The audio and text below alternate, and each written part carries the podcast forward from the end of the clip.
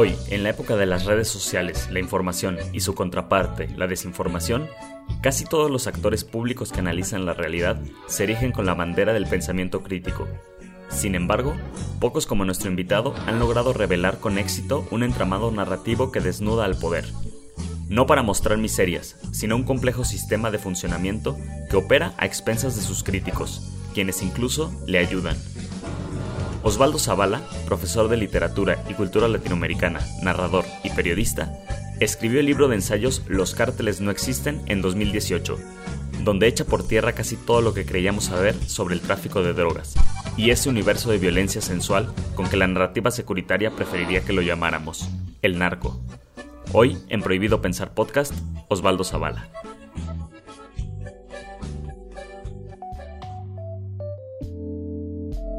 Hola, bienvenidos eh, nuevamente a Prohibido Pensar Podcast. En este tercer episodio estaremos acompañados por Osvaldo Zavala, quien ha escrito un libro que ha sido discutido en muchos espacios porque ha sido algo polémico llamado eh, Los cárteles no existen. Pero déjenme platicarles quién es Osvaldo Zavala. Es un escritor e investigador mexicano. Obtuvo su grado en español y comunicaciones por la Universidad de Texas, El Paso, su maestría en literatura hispánica por la Universidad de Texas en Austin y un doble doctorado por esta última casa de estudios y la Universidad París III Sorbonne Nouvelle. Además de su obra como autor de ficción, Zavala ha publicado numerosos artículos académicos y capítulos en libros de investigación, algunos de los cuales ha editado él mismo.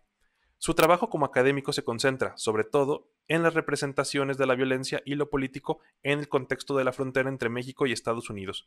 Autor del libro, ya lo decía, Los cárteles no existen. Osvaldo, muchas gracias por acompañarnos en Prohibido Pensar Podcast.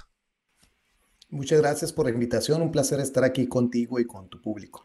Maravilloso. Entrando en materia, primero quisiera preguntarte eh, y comentarte a lo mejor una interpretación personal del libro. En tu libro, más que proponer la inexistencia de los cárteles, propones que la narrativa detrás de los relatos alrededor del narcotráfico impiden ver la red de relaciones institucionales, tanto en México como en Estados Unidos, que sostienen todo el trasiego de drogas y que lo convierte en un fenómeno complejo, lejos de esta visión del agricultor sublevado en busca de la riqueza tan característico de las narcoseries. No sé si, si, si compartas esta misma idea. Sí, yo creo que la, la digamos, la, imagen que tenemos estandarizada del narcotráfico, eh, eh, por supuesto, mantiene la idea de que los, los llamados cárteles eh, ocupan en el país pues un lugar preponderante con dominio territorial y que incluso pueden llegar hasta desafiar a las instituciones de Estado. Y entonces mi libro lo que hace es criticar eh, la percepción de, estos llamados cárteles, el discurso que los sustenta y cómo es que eh, gradualmente fuimos aceptando esa narrativa de que estos grupos supuestamente llegan a controlar partes del territorio y como decía hace un momento, pues incluso desafiar las estructuras mismas de gobierno. Eh, entonces, lo que, lo que quiero decir yo con los cárteles no existe, no, eh, no, es que no exista el tráfico de drogas como un problema, que por supuesto existe y es un problema importante. Eh, tampoco quiero decir que no exista la violencia, que pues eso sería una, una locura y una ridiculez, sino más bien replantear cómo hemos entendido eh, eh, este, esta extraordinaria ola de violencia que, azota el país desde 2007 eh, en adelante y que, y que se ha de un modo problemático, por lo menos en mi opinión, relacionado con estos llamados cárteles de la droga y no con la propia estrategia antidrogas militarizada que emprendió el presidente Felipe Calderón. Entonces, mi, mi propuesta no es de ningún modo negar el, el fenómeno de, eh, tan problemático del narcotráfico, de la violencia, sino más bien, eh, eh, digamos, poner a, examen el discurso que intenta, que, intenta asegurar que son ellos los principales actores de la violencia, que los traficantes son, son los principales responsables, y más bien pues interponer entre, en, este, en, este discurso pues la responsabilidad misma del Estado, de las instituciones estatales y de esta larga em, agenda de seguridad nacional que ha propulsado Estados Unidos desde hace décadas en México, que también eh, tiene una responsabilidad en esto. Lo, que, lo que es bien interesante notar es que em, de los años 70 en adelante ha habido una, una, serie de cambios, de transformaciones en cómo percibimos eh, lo que, por ejemplo, mi, amigo Luis Astorga llama el campo criminal. En los años 70 y 80 eh, en, México, nadie jamás habría pensado que un traficante o que un grupo de traficantes podría, digamos, sublevarse, comprar a un gobernador o incursionar por la vida política del país. Porque, como te decía, pues no solamente estaban subalternizados por el poder, sino que eran constantemente violentados incluso por ese mismo Estado. Recordemos, por ejemplo, en los años 80, tras el asesinato de Enrique Camarena, el, el agente de la DEA que fue secuestrado y asesinado en Guadalajara, pues quienes pagaron inmediatamente eh, con, su, con su libertad, pues fueron los, los traficantes de, Guadalajara, quienes, quienes fueron los primeros sacrificados en esta trama, pues fueron el propio Caro Quintero, Fonseca Carrillo y, eh, por último Miguel Ángel Félix Gallardo, que continúa en prisión, por cierto. Eh, y entonces todo, en toda esta trama, digamos, quienes menos poder tienen son, por supuesto, los traficantes, quienes menos entienden posiblemente lo que está ocurriendo a su alrededor son los traficantes y hay, y hay testimonios directos de parte de ellos y de, y de gente que colaboró con ellos en esos años. Ahora, lo que cambia entonces no es que de pronto los traficantes adquieren un mayor poder o una mayor independencia por parte del Estado. Ese es, ese es el debate que ha surgido sobre todo en el siglo XXI, con, con la aparición de estos eh, nuevos cárteles que, que, se nos hacen ver como, como, suerte de, grupos paramilitares que, que, toman el control de territorios enteros del país.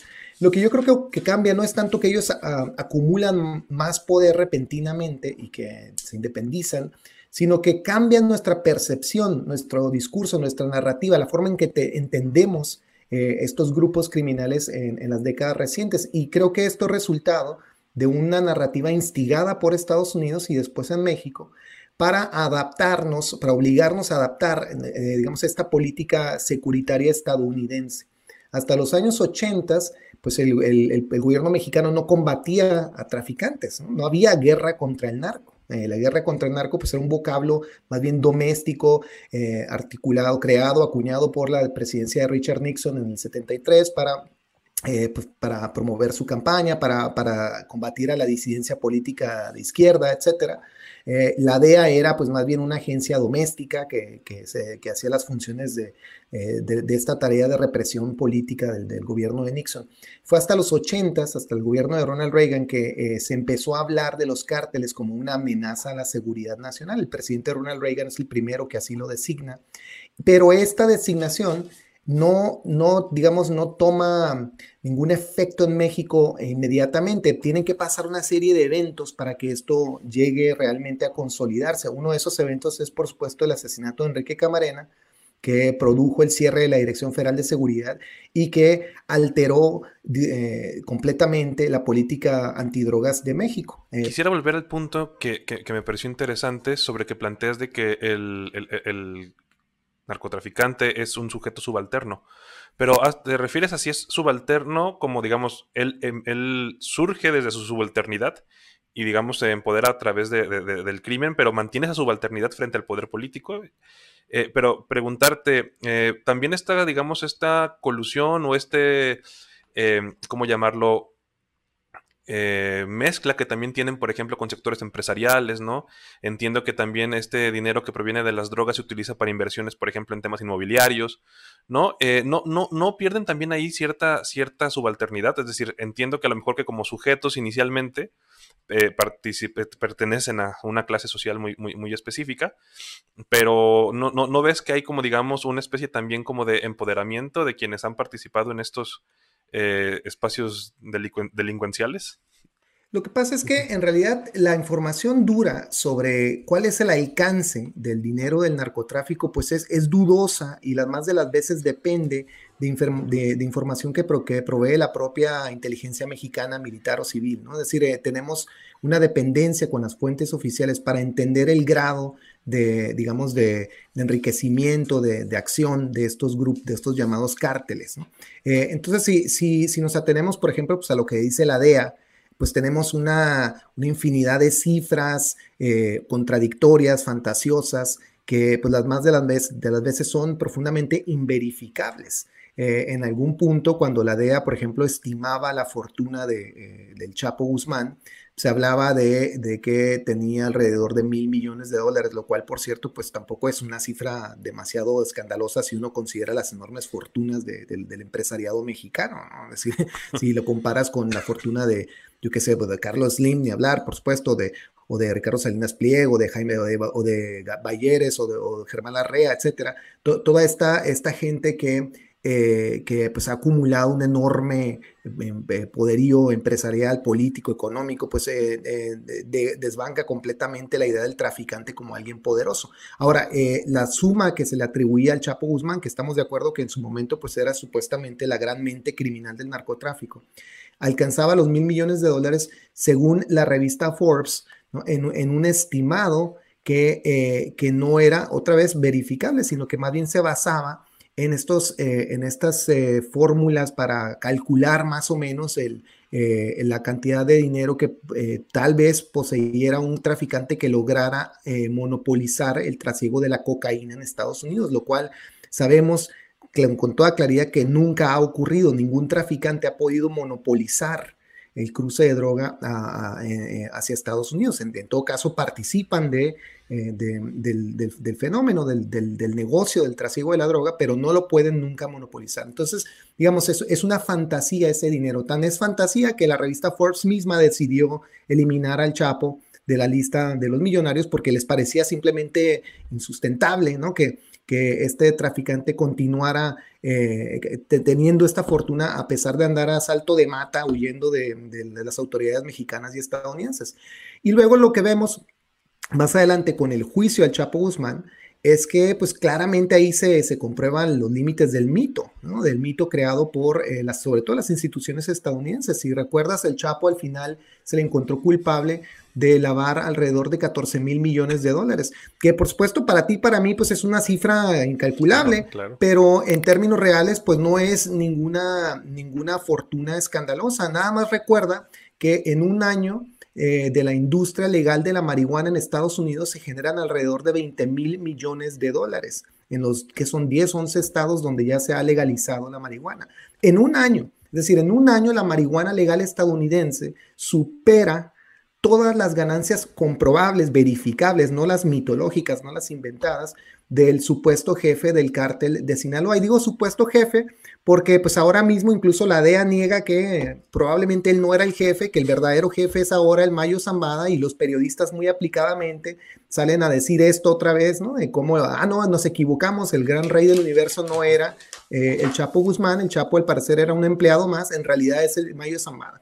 Y, este, este es parte del problema de la máquina de narrar eh, del narcotráfico que ha construido la agenda securitaria estadounidense, que, que de un modo contradictorio, fantasioso, nos, nos, habla de capos, de fortunas, de empresas transnacionales, de, con alcances globales. Eh, hay analistas que dicen, por ejemplo, que el cártel de Sinaloa tiene presencia, este lo dice, por ejemplo, Edgardo Buscaglia, Buscaglia Dice que el, el, cártel de Sinaloa tiene presencia en más o menos 126 países del mundo. Yo no he visto un solo documento, ni siquiera los más fantasiosos eh, de la DEA, que, que validen esa, ese dato. Incluso el Observatorio de las Drogas de, la Unión Europea ha llegado a decir públicamente en reportes que los traficantes mexicanos son completamente irrelevantes en Europa que son inconsecuentes, que no, que nadie ni, teme ni habla de ellos, porque simplemente no tienen presencia en absoluto.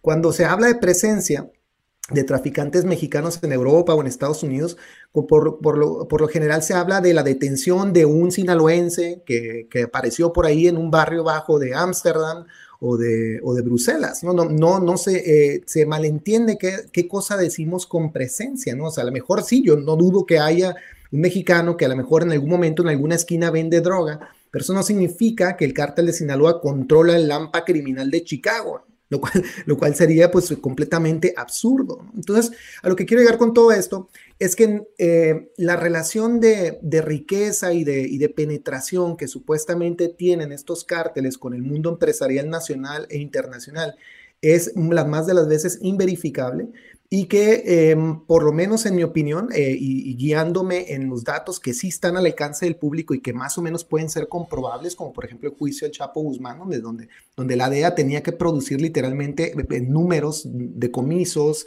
dinero decomisado, droga decomisada, etcétera, Y lo que ves ahí, pues es más bien una, eh, una idea que redimensiona completamente el tamaño de estas organizaciones y que nos sugiere también su enorme dispersión. Es decir, que hay una multiplicidad de actores que eh, de un modo más o menos independiente operan eh, por toda la franja fronteriza en diferentes estados del país y que en ningún momento monopolizan el trasiego de la droga. No dudo que esto genere ganancias importantes y como tú señalabas, pues que parte de ese dinero se reinvierta en, algunos eh, empresarios o firmas ahí que, que no vacilen en utilizar dinero sucio.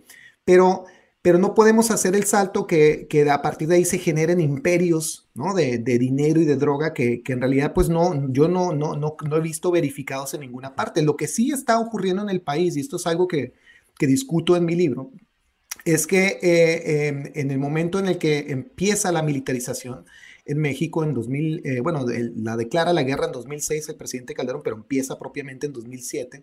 Em, eh, a la par de este proyecto de militarización, lo que también empieza a ocurrir en México es em, la reforma energética. Empezamos a ver eh, que Estados Unidos tiene dos claros intereses en México. Por un lado, incentivar la militarización con el Plan Mérida, apoyar, respaldar política y financieramente la militarización en México antidrogas y por otro lado, presionar vía el gobierno y también el Poder Ejecutivo para forzarla y completar el proceso de reforma energética, para abrir el mercado energético a la inversión extranjera, sobre todo el de petróleo y gas natural, y bueno, y por supuesto la minería, pero sobre todo petróleo y gas natural, ¿no? Entonces lo que, lo que ocurre ahí es que estos dos procesos paralelos en realidad se van complementando, ¿no? Es algo que argumenta eh, eh, que argumentan periodistas y académicos que yo cito en el libro y que creo que tienen bastante credibilidad y, que su trabajo pues no, no, no, me parece para nada cuestionable. Estoy pensando aquí en, periodistas como Arturo Rodríguez, como Federico Mastro Giovanni, como Ignacio Alvarado, la periodista canadiense Don Paley, que también escribió un, todo un libro sobre esto, sobre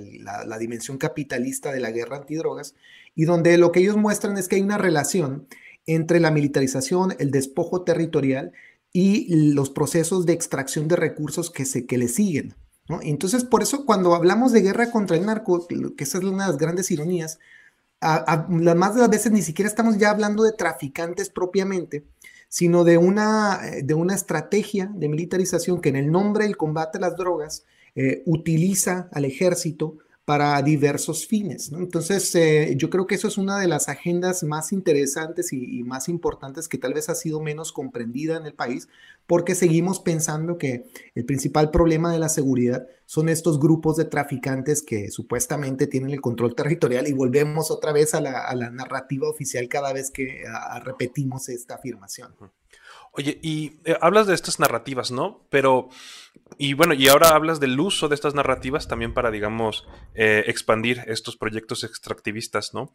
Pero preguntarte si estas narrativas son consecuencia, digamos, eh, de una serie de malos entendidos, malas interpretaciones, o hay, o es una construcción narrativa, digamos, planificada, ¿no? Es decir, este, esto surge a partir, dices, que no existen algunos datos, eh, que hay, digamos, ¿cómo le llamas? Ficciones, ¿no? De, mucho alrededor del mito de, del narcotráfico. Pero esto surge por, digamos, es un tema en términos como metodológicos, fallos de, en ese sentido, o hay, digamos, hay una planificación, hay un intento por tratar de construir esta narrativa. Pues mira, yo creo que la mejor forma de comprender eh, el efecto de esta narconarrativa, como la, yo la he llamado en algún momento en mi libro o en, otros artículos que, he escrito, es que se construye, eh, creo, primero deliberadamente por parte de una estructura de Estado en, esta, en, Estados Unidos, eh, sobre todo a partir de los años 70 en adelante. La idea de la guerra contra las drogas es una idea confeccionada desde el Poder Ejecutivo, como, como te recordaba hace unos momentos, para primero para, eh, pues sí, combatir, asediar a la disidencia política en Estados Unidos en esos años, pero luego en, los años 80 cobra todo una, un giro, eh, digamos, planetario casi, con, con, la designación de los llamados cárteles como amenazas a la seguridad nacional. Entonces, digamos, hay toda una estructura de Estado que deliberadamente construye este imaginario para justificar el intervencionismo estadounidense en la región, en Latinoamérica en general.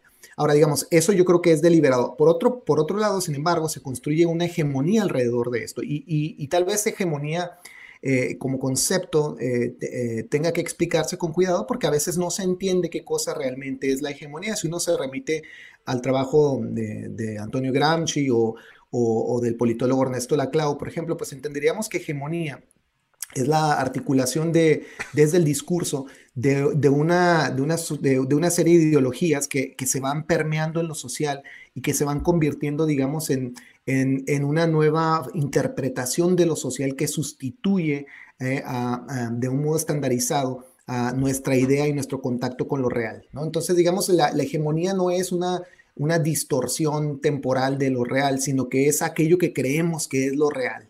Y, y, que consensuadamente, de un modo espontáneo, aceptamos como lo real.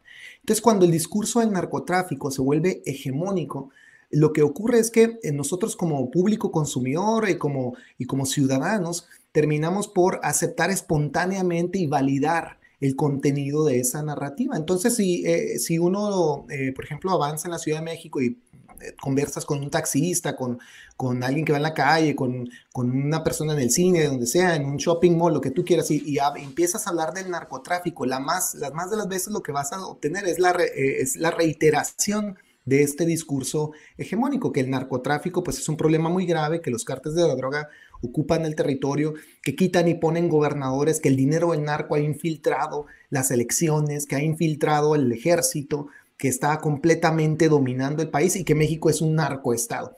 Si tú aceptas esta narconarrativa, lo que ocurre es que eh, al mismo tiempo, pues, eh, se implica ¿no? la debilidad del Estado mexicano y la necesidad de, pues, hacer una suerte de purga eh, por ejemplo, como la que estamos viendo eh, actualmente, la detención del general Cienfuegos, ¿no? Pensar que los mandos militares están profundamente corrompidos por el dinero del narcotráfico, lo cual probablemente es cierto, es decir, no, no, no pongo en duda eso. Lo que pongo en duda es el sentido político que se le da después a esta lectura, que es la de, bueno, como el dinero del narcotráfico, como el narcotraficante en sí está tan empoderado, Necesitamos la continuidad de una militarización, necesitamos una guerra contra el narcotráfico. Este presidente es débil, este presidente saluda a la mamá del Chapo, este presidente ni siquiera quiere llamarle al Chapo Chapo porque le da miedo. Este presidente protege al cártel de Sinaloa. Todas estas historias que se han reciclado una y otra vez y que creo que se han malentendido, eh, terminan por refrendar la idea de la militarización y la necesidad de la guerra contra el narco. Entonces, eh, pues a lo que quiero llegar es a que, digamos, hay una doble eh, un doble efecto de esta hegemonía. Hay, una, hay un efecto que es lo que decía Gramsci, ¿no? hay un efecto de coerción y un efecto de consenso. Es decir, hay un, hay un momento coercitivo en el que, en el que literalmente se, se, se refuerza la idea de, de, de, la guerra contra el narco por medio del ejército, la policía, etcétera, eh, y deliberadamente se articula este discurso por parte de las instituciones estatales, pero por otro lado está nuestra reacción espontánea que acepta y que consiente esta militarización. Y, lo que es más interesante es que esta, esta narconarrativa, esta fantasía termina incluso mediando los propios afectos, las opiniones de los narcotraficantes mismos. ¿No? Esto lo ves, por ejemplo, en, en el encuentro extraño este del Chapo Guzmán con Kate del Castillo, con la actriz y con el actor Sean Penn, que, que fue muy conocido, ¿no? con esta entrevista que le hicieron para Rolling Stone, donde el Chapo pues lo que expresaba era su deseo, ¿no? De conocer a, la reina del sur, Y de que además se hiciera una película donde se mitificara su vida como, como según ordenaba el, discurso oficial. Es decir, lo que él hubiera querido sobre todo es que estas cosas que se decían sobre él fueran reales eh, y, y que por lo menos quedaran plasmadas en una película. Y Kate del Castillo, por otra parte, pues quería conocer al Chapo, ¿no? Al gran capo, el gran, eh, al extraordinario traficante, el más grande de todos los tiempos. Entonces, digamos que en ese encuentro, no, no, realmente no se veían ellos mismos como personas, sino el papel que jugaban en esta, en esta narrativa que magnificaba eh, la idea del narcotráfico y, que, y con los cuales los propios cuerpos ¿no? de Kate del Castillo y, de Castillo y, y del Chapo Guzmán pues terminaban siendo depositarios de esa narrativa. Claro. Entonces estaríamos hablando, y ahorita de lo que mencionabas, en una especie de gubernamentalidad del narcotráfico, ¿no? Es decir, Muy bien. sí, del gobierno del, yo a partir de... Muy bien, pero fíjate que el, concepto de gubernamentalidad que acuña Michel Foucault célebremente, ¿no? Para describir, digamos, estas racionalidades de gobierno que, que instrumentalizan, por ejemplo, pues la vida y la muerte, etcétera, ¿no? Para crear toda una suerte de biopolítica. En el caso del narcotráfico eh, se expresa eh, en, el nombre de combate a las drogas, pero no ha sido eh, la racionalidad securitaria su único fin. Es decir, el, narcotráfico es, digamos, el, personaje actual de la era securitaria estadounidense, pero también ha habido otros anteriormente, ¿no? Y, es por esto que, que insisto en la dimensión discursiva y meramente fantasiosa del narcotráfico, porque es lo mismo que ocurrió con el comunista de, los años 50, 60, 70 y 80, ¿no? la fantasía del comunismo global que tarde o temprano va a terminar por arrebatarnos la libertad y de la Virgen de Guadalupe, y por lo cual tenía que militarizarse Centroamérica, por lo cual se justificaban golpes de Estado ¿no? en Chile, por lo cual se justificó la junta militar en, en Argentina y todas las atrocidades consabidas. ¿no? Eh, y cuando una vez que se, que se cae el significante del comunismo global, que era la Unión Soviética, una vez que termina la polarización global a ese nivel, pues Estados Unidos necesitaba de otro enemigo. Entonces, no es ninguna, ningún azar que haya sido eh, eh, justo en los últimos años de la Unión Soviética, unos cuantos años antes de la caída del muro, que el presidente Reagan pues designa a estos cárteles como la nueva amenaza securitaria. Y luego, por supuesto, a esto hay que agregarle el terrorismo eh, después de los ataques del 11 de septiembre de 2001 y ahora finalmente la migración indocumentada, que también aparece como una nueva forma de, de amenaza de la seguridad nacional estadounidense. Entonces, si te fijas en realidad, eh, estos eventos, estos personajes, el narco, el terrorista, el migrante indocumentado, el marero, lo que hacen es tipificar, criminalizar, por un lado, la pobreza, y, por, por, cierto hay que decirlo, criminalizar una, criminalizar una pobreza racializada, ¿no? Eh, étnica, localizada en Latinoamérica, en el Medio Oriente, eh, generalmente asociada con, con estos otros del mundo anglosajón. Eh, y que lo que más me asombra y es, justamente eso, que los códigos simbólicos que determinan quién es nuestro enemigo ni siquiera son nuestros, que son importados, son, son articulados desde Estados Unidos para pelear en nuestro territorio una guerra que ni siquiera eh, fue diseñada ni determinada por nosotros. Es lo que el periodista Germán Castro Caicedo, el periodista colombiano eh, famoso por, por sus coberturas sobre el narcotráfico, llama nuestra guerra ajena. ¿no? Él decía que la guerra contra el narco en Colombia era nuestra guerra ajena, es decir, que es nuestra, nosotros la peleamos, pero en realidad es ajena, es de, hechura extranjera y además con dinero eh, eh, y apoyo político estadounidense que ni siquiera nos llega directamente, que esa es una de las grandes, eh, otras de las grandes ironías, la circulación de las armas, de equipo militar para pelear la supuesta guerra contra el narco, en realidad lo único que hace es enriquecer eh, a, las empresas que producen todas estas armas y que acompañan, digamos, la expansión de,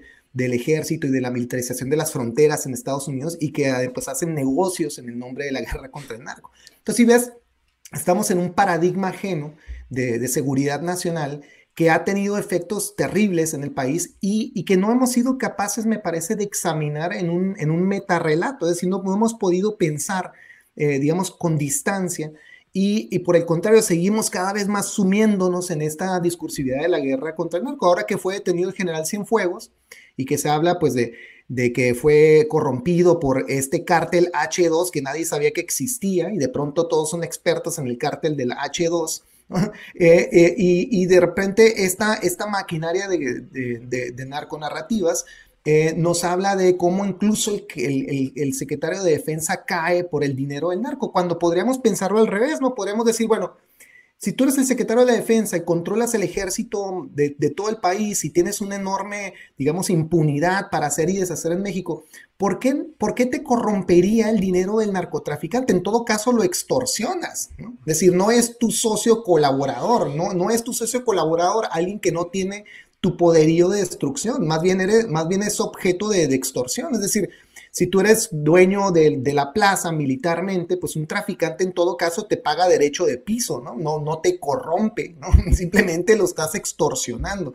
Entonces yo creo que tendríamos que cambiar el chip, ¿no? De cómo narramos estos eventos para entender que lo que en realidad pasa en México, pues es la expresión de un estado delincuencial, un estado, lo que se llamaría en teoría política, un estado de excepción, que ejerce impunemente eh, y que administra la violencia y el tráfico de drogas como, como, el más le conviene y que por supuesto usufructa, hace lucro con el narcotráfico, eh, eh, extorsionando traficantes, pero que en ningún momento podría nombrarse bajo la palabra narcoestado, ¿no? sino más bien pues, un estado criminal, como, como se ha dicho en, múltiples eh, estudios periodísticos y académicos.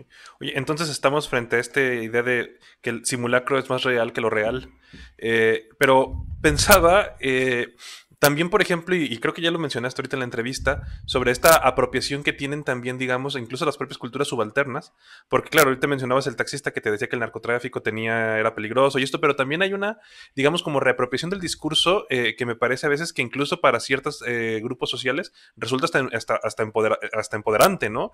Es decir, también hay, digamos, una expresión por parte de, esta como narcocultura que para muchas capas de, México, pues representa también estos y no sé si, si compartas esta idea de que tal vez también obedece a que hay una falta de relato distinto, ¿no? Es decir, a lo mejor lo apropiamos y se convirtió en hegemónico este relato porque no tenemos otro relato este, con cual complementar nuestras existencias. Claro, sí, lo que, lo que ves, por ejemplo, cuando hablamos de narcocultura, eh, esto es un debate eh, que, a lo mejor no tiene, no tiene fin, pero, pero que en realidad no debería ser tan complejo, por lo menos no, no, no en los términos en los que yo quisiera observarlo.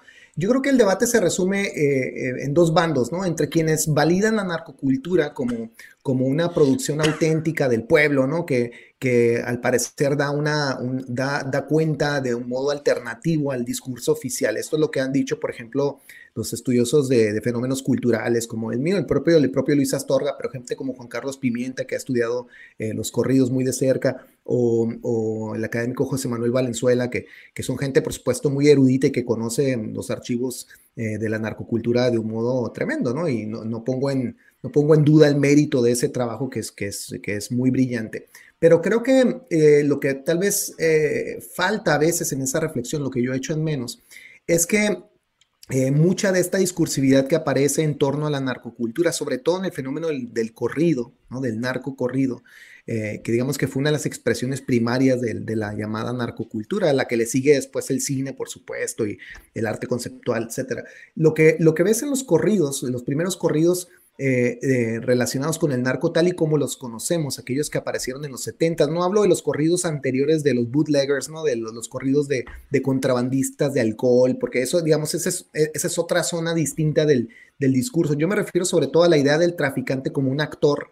¿no? De, una, de una empresa criminal. ¿no? Entonces, cuando ves en los 70 los primeros corridos sobre el narco, lo que ves en realidad pues, son estos sujetos desempoderados, completamente anticlimáticos, eh, rurales, eh, generalmente analfabetas, ¿no? que son presa de sus pasiones y que terminan traicionados por sus propios eh, eh, cómplices o sacrificados por la justicia estadounidense, ¿no? que, los, que los asesina a mansalva. ¿no? El, el, corrido de Camelia la Tejana es, sintomático de esto, la banda del Carro Rojo, etc. Entonces, pero, pero lo que ocurre es que a partir de los años 90 hay toda una reconfiguración de ese imaginario donde el traficante deja de ser este sujeto residual, ¿no? Que aparecía también en las películas de, los hermanos Almada, por ejemplo, ¿no? El mismo traficante desposeído, para que en los años 90 de pronto adquiere toda una categoría de empoderamiento y de, centralidad en el orden social. El, traficante ya no es eh, este pobre diablo, sino que es ahora el jefe de jefes, como, como inaugura el, el, famoso corrido de los, de los Tigres del Norte de 1997. Y lo que me asombra de esto es que hicimos ese salto ¿no? del traficante residual al traficante empoderado casi de la noche a la mañana eh, y que además va acompañado de toda una transformación institucional en México que empezó a, a emprender la guerra contra ese traficante empoderado. Entonces lo que creo que yo he hecho en falta en los estudios culturales sobre narcocultura es que hay una correlación, hay, un correlato entre cómo se fueron modificando estas instituciones que eh, articularon la llamada guerra contra el narco desde Estados Unidos y luego en México a finales de los 80 y la aparición discursiva, narrativa del traficante empoderado a partir de mediados de los 90 en la música popular, en las películas y ahora desde luego las narcoseries, ni qué hablar. ¿no?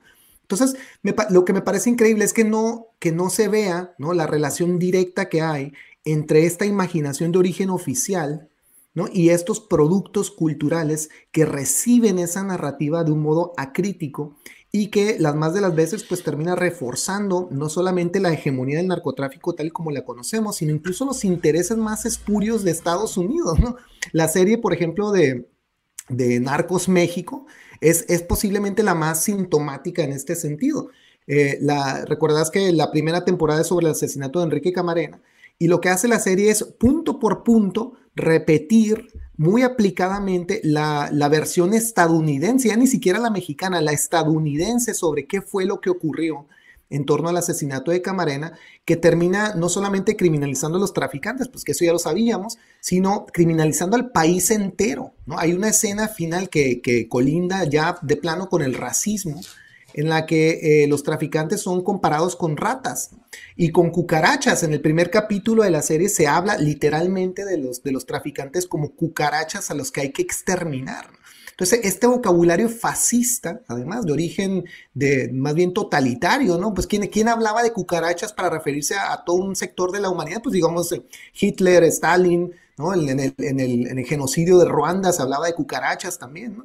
E, es decir, para, ¿cómo, es, cómo, es aceptable que una serie de televisión que además se, se vende como entretenimiento termine incorporando todo este vocabulario totalitario eh, que criminaliza y que, que, de un modo muy racista pues eh, culpa a toda una nación del tema del narcotráfico, ¿no? Y que además exculpa al mismo tiempo pues la, la responsabilidad de las instituciones estadounidenses en, la violación de los derechos humanos, en asesinatos extrajudiciales y todavía más curioso, en el propio asesinato de la gente camarena. Ahora hay información, no, no, sabemos si esto, se, si, si esto es eh, verídico o no, pero hay serios alegatos por parte de exagentes de la DEA que dicen que Camarena fue traicionado por la CIA y por la propia DEA y que fue secuestrado y asesinado por un agente de la CIA. Es decir, que la CIA estuvo detrás de este, eh, de este crimen. La serie Narcos México no solo omite todo esto, sino que encima, como te decía, pues criminaliza todo el país. Entonces a mí lo que me asombra es que la gente piense que está consumiendo un material crítico al observar estas series de televisión, cuando lo que está haciendo pues, es refrendar la ideología supremacista estadounidense, Que, que, que, no hay otro modo de, nombrarla, ¿no? No hay, no hay, otra forma de llamarla, ¿no? Al final son los agentes blancos de la DEA los que tienen que entrar a México a matar traficantes, a poner orden, porque en ese país de cucarachas no se pueden poner de acuerdo, ¿no? Y, y, esa narrativa es lo que me, me asombra, me asusta, y pues francamente me, me, resulta no solo repelente, sino muy ofensiva, ¿no? Para, para hablar de, un tema tan grave y tan serio que ha tenido un costo humano tan terrible como, como en México, ¿no? De, pues, más de 300 mil asesinatos, más de 60 mil desapariciones forzadas, y pensar que esto es solamente resultado de, nuestra enorme y profunda corrupción, pues me parece no solamente un desatino, sino, sino pues francamente, pues una trampa ideológica eh, que termina justificando los intereses estadounidenses en el país. Oye, Osvaldo, no sé si conozcas la obra de Sayak Valencia, eh, con su capitalismo gore, eh, me, resulta muy eh, como con ciertos paralelismos, ¿no? Y esto que estás diciendo ahora de cómo las series de televisión y cómo todos, digamos, las producciones culturales, pues alimentan este imaginario y luego es rescatado por, por, por los cárteles, bueno, por los grupos del crimen organizado. Pienso hace poco este video que se hizo viral de, del cártel Jalisco Nueva Generación, en donde estaban estas camionetas, ¿no? Y la gente iba pasando, eh, somos gente del Mencho, ¿no? Y claro, es que es una cosa como bastante, eh, ¿cómo llamarlo? Eh, hollywoodense, ¿no? Sí, claro, sí, claro. muy performático. Claro. Sí, sí, mira, ese video, por ejemplo, eh, que, que, tuvo mucha circulación en redes sociales y en medios de comunicación a nivel nacional, eh, tendría que pensarse eh, de muchas maneras. Primero, ¿qué es lo que estábamos viendo realmente? ¿no? Porque eh, el video pues mostraba este convoy súper militarizado con, con incluso uniformes que pues ya parecían propiamente los, de, los del ejército mexicano, armas largas, camionetas blindadas, hasta foquitos así navideños, ¿no? Y, y, y, y, luego encima pues esta declarativa, ¿no? Somos gente del señor Mencho. Dime, dime qué interés tendría un grupo clandestino armado hasta los dientes como este, de, de, exponerse públicamente de ese modo? ¿Qué, ¿Qué, función tendría, digamos, un grupo criminal que en un país tan militarizado como México, con, donde nuestras Fuerzas Armadas son profundamente eficaces, ¿no? Es algo que, que insisto, pasamos por alto una y otra vez. Se ha medido la, el efecto de letalidad de las Fuerzas Armadas y hemos eh, comprobado a partir de estudios muy serios, como uno que se hizo en el Centro de Investigación y Docencia Económicas, el CIDE, donde se hablaba con mucha claridad y precisión del, alto nivel de letalidad de las Fuerzas Armadas, donde el, nivel de letalidad se mide eh, eh, a partir de cada enfrentamiento entre fuerzas de, armadas con grupos criminales y se determina cuántos quedan heridos y cuántos son asesinados. Y lo que se mostró es que había un alto índice de asesinatos cometidos, perpetrados por las Fuerzas Armadas con muy pocos eh, eh, heridos o, bajas del lado de, las fuerzas federales. Los, índices de letalidad mexicanos incluso son superiores a los de Brasil, donde las notorias policías entrenadas para matar en, eh, delincuentes en las favelas, que otra vez estas guerras racializadas antidrogas, pues quedan muy por debajo del promedio de, las fuerzas federales. Entonces imagínate que en este país profundamente militarizado como el nuestro, yo no entiendo para qué querría un, grupo de traficantes hacer alarde de esta fuerza, sabiendo que, eh, eh, por lo menos eh, hasta donde nos alcanza la información, el ejército mexicano podría literalmente exterminar a un estado completo si se lo propusiera. Entonces aquí la pregunta es, ¿para qué surgen? ¿Cuál es el objetivo de todo esto? Lo único que yo puedo decirte al respecto, porque no hay mucha información que convalide la autenticidad de estos grupos, es que hay claramente un paramilitarismo en México, pero ese paramilitarismo habría que entenderlo políticamente y creo que no, no hemos sabido todavía articular estas preguntas serias. El paramilitarismo, por menos como debe entenderse eh, desde, desde la teoría política y como se ha visto en espacios conflictivos como por ejemplo Colombia, pues terminan siendo grupos eh, que apoyan las actividades clandestinas del propio ejército. O sea, digamos, el, paramilitarismo no, nunca son grupos, digamos, escindidos o autónomos del poder oficial. Lo que terminan haciendo es más bien eh, avanzando intereses eh, clandestinos, normalmente ilegales, del propio ejército. Entonces, los grupos paramilitares en Colombia, pues lo que hacían era exterminar guerrilleros, exterminar traficantes, perpetrar todo tipo de atrocidades que eh, para, digamos, para resguardar la imagen pública del ejército. Entonces habría que preguntarse en qué grado estos grupos paramilitares como el llamado Cártel Jalisco Nueva Generación tal vez participan de esta fabulación de, de, las, de la emergencia de seguridad nacional. ¿En qué grado estos grupos lo que hacen es asegurar la continuidad de la guerra contra el narco? Y aquí es algo que, tendríamos que pensar, digamos, de un modo histórico. Lo que pasó en el, caso de Colombia, está, hay, un, hay, un, libro que a mí me gusta mucho citar de, un politólogo estadounidense que se llama Nasir Richani, que se llama el libro eh, Sistemas de Violencia, donde él lo que mostraba es que había una relación de codependencia entre los grupos guerrilleros, eh, grupos de traficantes y el ejército en Colombia donde entre los tres hacían circular lo que él llamaba un sistema de violencia que ulteriormente beneficiaba a las tres partes. A los tres les interesaba y les importaba que continuara el país en un estado de guerra, ¿no? porque permitía pues, avanzar sus diferentes eh, pues, intereses y negocios. Ahora, en esa relación, en esa triada, eh, los, los, tres factores no son iguales. Quien tiene la sartén por el mango es el ejército, por supuesto. ¿Por qué? Porque el ejército, como nos enseñó Max Weber, pues detenta el monopolio de la violencia legítima. Esto, este es otro concepto que creo que se, se malentiende en las discusiones eh, eh, actuales sobre el narcotráfico, porque se, se entiende con esto que solo, le, solo el Estado mexicano haría violencia, lo cual es absurdo. Eso nunca es lo que se dijo con este, con este concepto. ¿no? El monopolio de la violencia legítima más bien se refiere a que el Estado tiene la facultad de legitimar su violencia con relación a las otras y de designar qué violencias son legítimas y cuáles no lo son. Entonces, cuando el Estado asesina, comete atrocidades, lo hace legítimamente, y cuando otros actores lo hacen, los, los puede deslegitimar y constituir a partir de ellos pues otros crímenes, otros, otras oportunidades para avanzar la militarización. Entonces, lo, interesante pues de todo esto, de estas imágenes, de estos escándalos que ha habido, de, de, estas atrocidades que se han cometido en México, pues es, es comprender su sentido político final. Lo que pasa es que no llegamos a ello porque con frecuencia se llena de narconarrativa cada uno de estos eventos. Se nos hace creer ¿no? que el narco está ya en las puertas de la sociedad civil, que en cualquier momento va a llegar a la Ciudad de México, que en cualquier momento el cártel, el Jalisco Nueva Generación va a independizar Jalisco. ¿no? Es decir, todas estas fantasías grotescas. Y y por eso me emocionó mucho, me pareció una respuesta extraordinariamente inteligente de estos señores que creo que tuviste el video, ¿no? Que están trabajando en un camellón ah, y, ridiculizan el video del cártel Jalisco Nueva Generación. Empiezan a decir, somos gente de señor Mencho, están ahí barriendo y poniendo árboles. Y al final aparece, digamos, ahí el, el capataz, ¿no? El que está ahí cuidando la operación, dice, no, pero del mencho este, dicen. y, ese, ese momento que me pareció profundamente creativo e inteligente, creo que es lo que nos haría falta como sociedad, ¿no?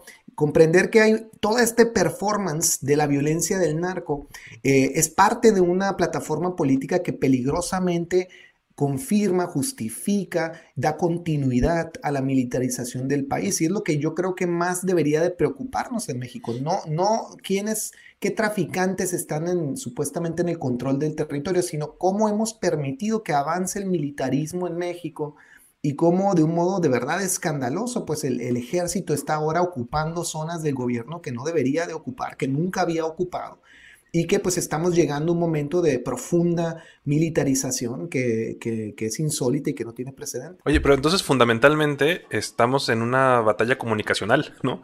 Este, en donde hay situaciones este, geopolíticas, internas, es decir, ¿qué, qué, qué hacer, ¿no? Es decir, eh, claro, esta no va a terminarse con más balazos, no va a terminarse con más armas, este, ¿qué hacemos? ¿Hacemos nuestros propios Netflix? Este, ¿Cuál es la, ruta este, hacia...? Yo creo que tienes toda la razón. Estamos en una batalla discursiva.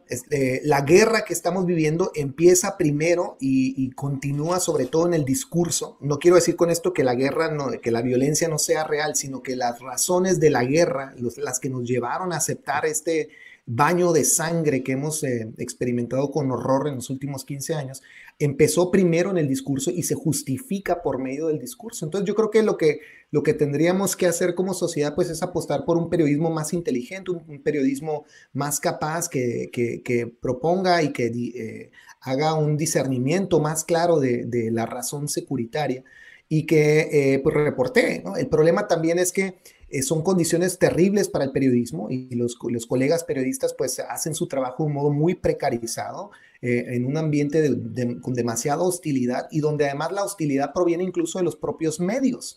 Eso es algo que se, que se menciona poco, pero que a mí me importa mucho refrendar constantemente cuando hablamos de esto, porque son muchas veces los propios medios de comunicación los que más daño y más violencia le hacen a los reporteros. Les pagan poco, los obligan a condiciones de trabajo sumamente vulnerables e inseguras, les niegan incluso las prestaciones de ley y eh, explotan básicamente el cuerpo de sus reporteros y muchas veces estos medios de comunicación encima tienen pues intereses políticos espurios, ¿no? Es decir, eh, y ahí es donde creo que el presidente López Obrador no, no, no, no, no, no se equivoca del todo cuando denuncia pues que muchos medios de comunicación están haciendo campaña sucia, ¿no? Para desinformar, para, para golpetear al gobierno federal y que no tienen por ningún motivo, digamos, intereses genuinos en la pacificación del país. Ahora, hay por supuesto eh, muy notables excepciones de medios de comunicación y de, y de, periodistas valientes que están todos los días haciendo su trabajo.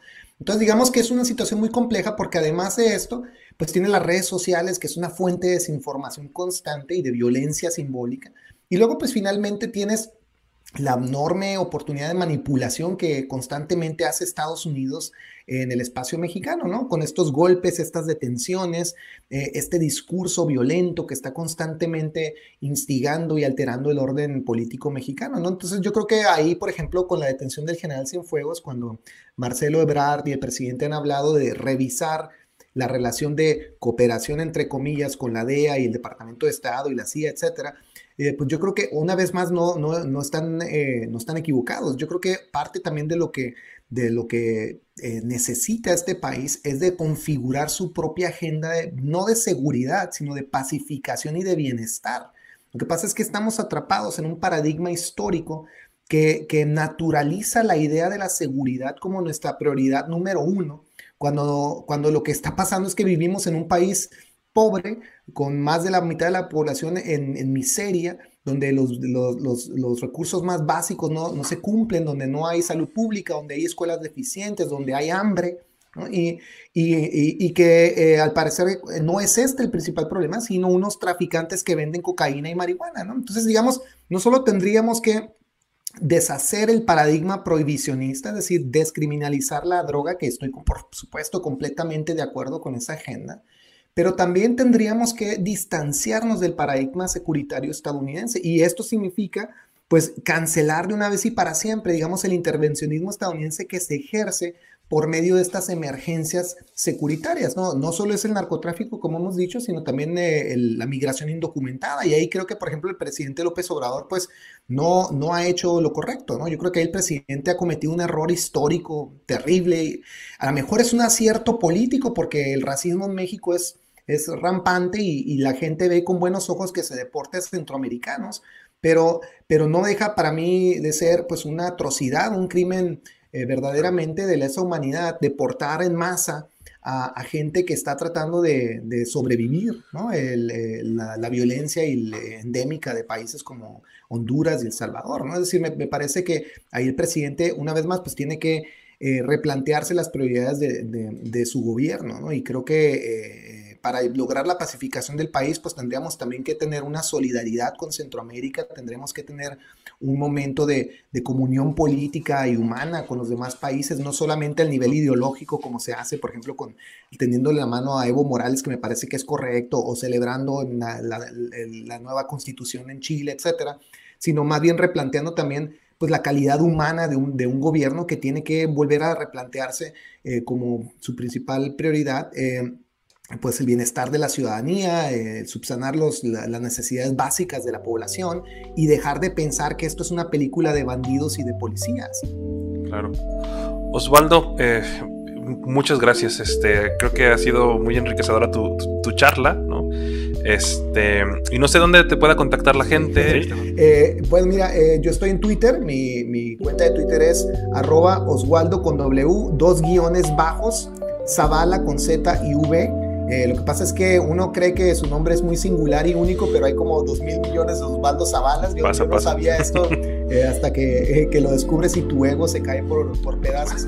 estoy ahí y, y mi, bueno, y, y, mi email institucional está en las páginas de la universidad. Yo trabajo en la Universidad de la Ciudad de Nueva York y ahí se pueden encontrar pues todos mis datos también institucionales, ¿no? Pero por Twitter estoy siempre pendiente y, respondo ahí preguntas también de, de la gente, de los lectores, etcétera. Perfecto, muchísimas gracias Osvaldo. No, gracias a ti, un gran placer conversar contigo y con, y con el público. Muchas gracias.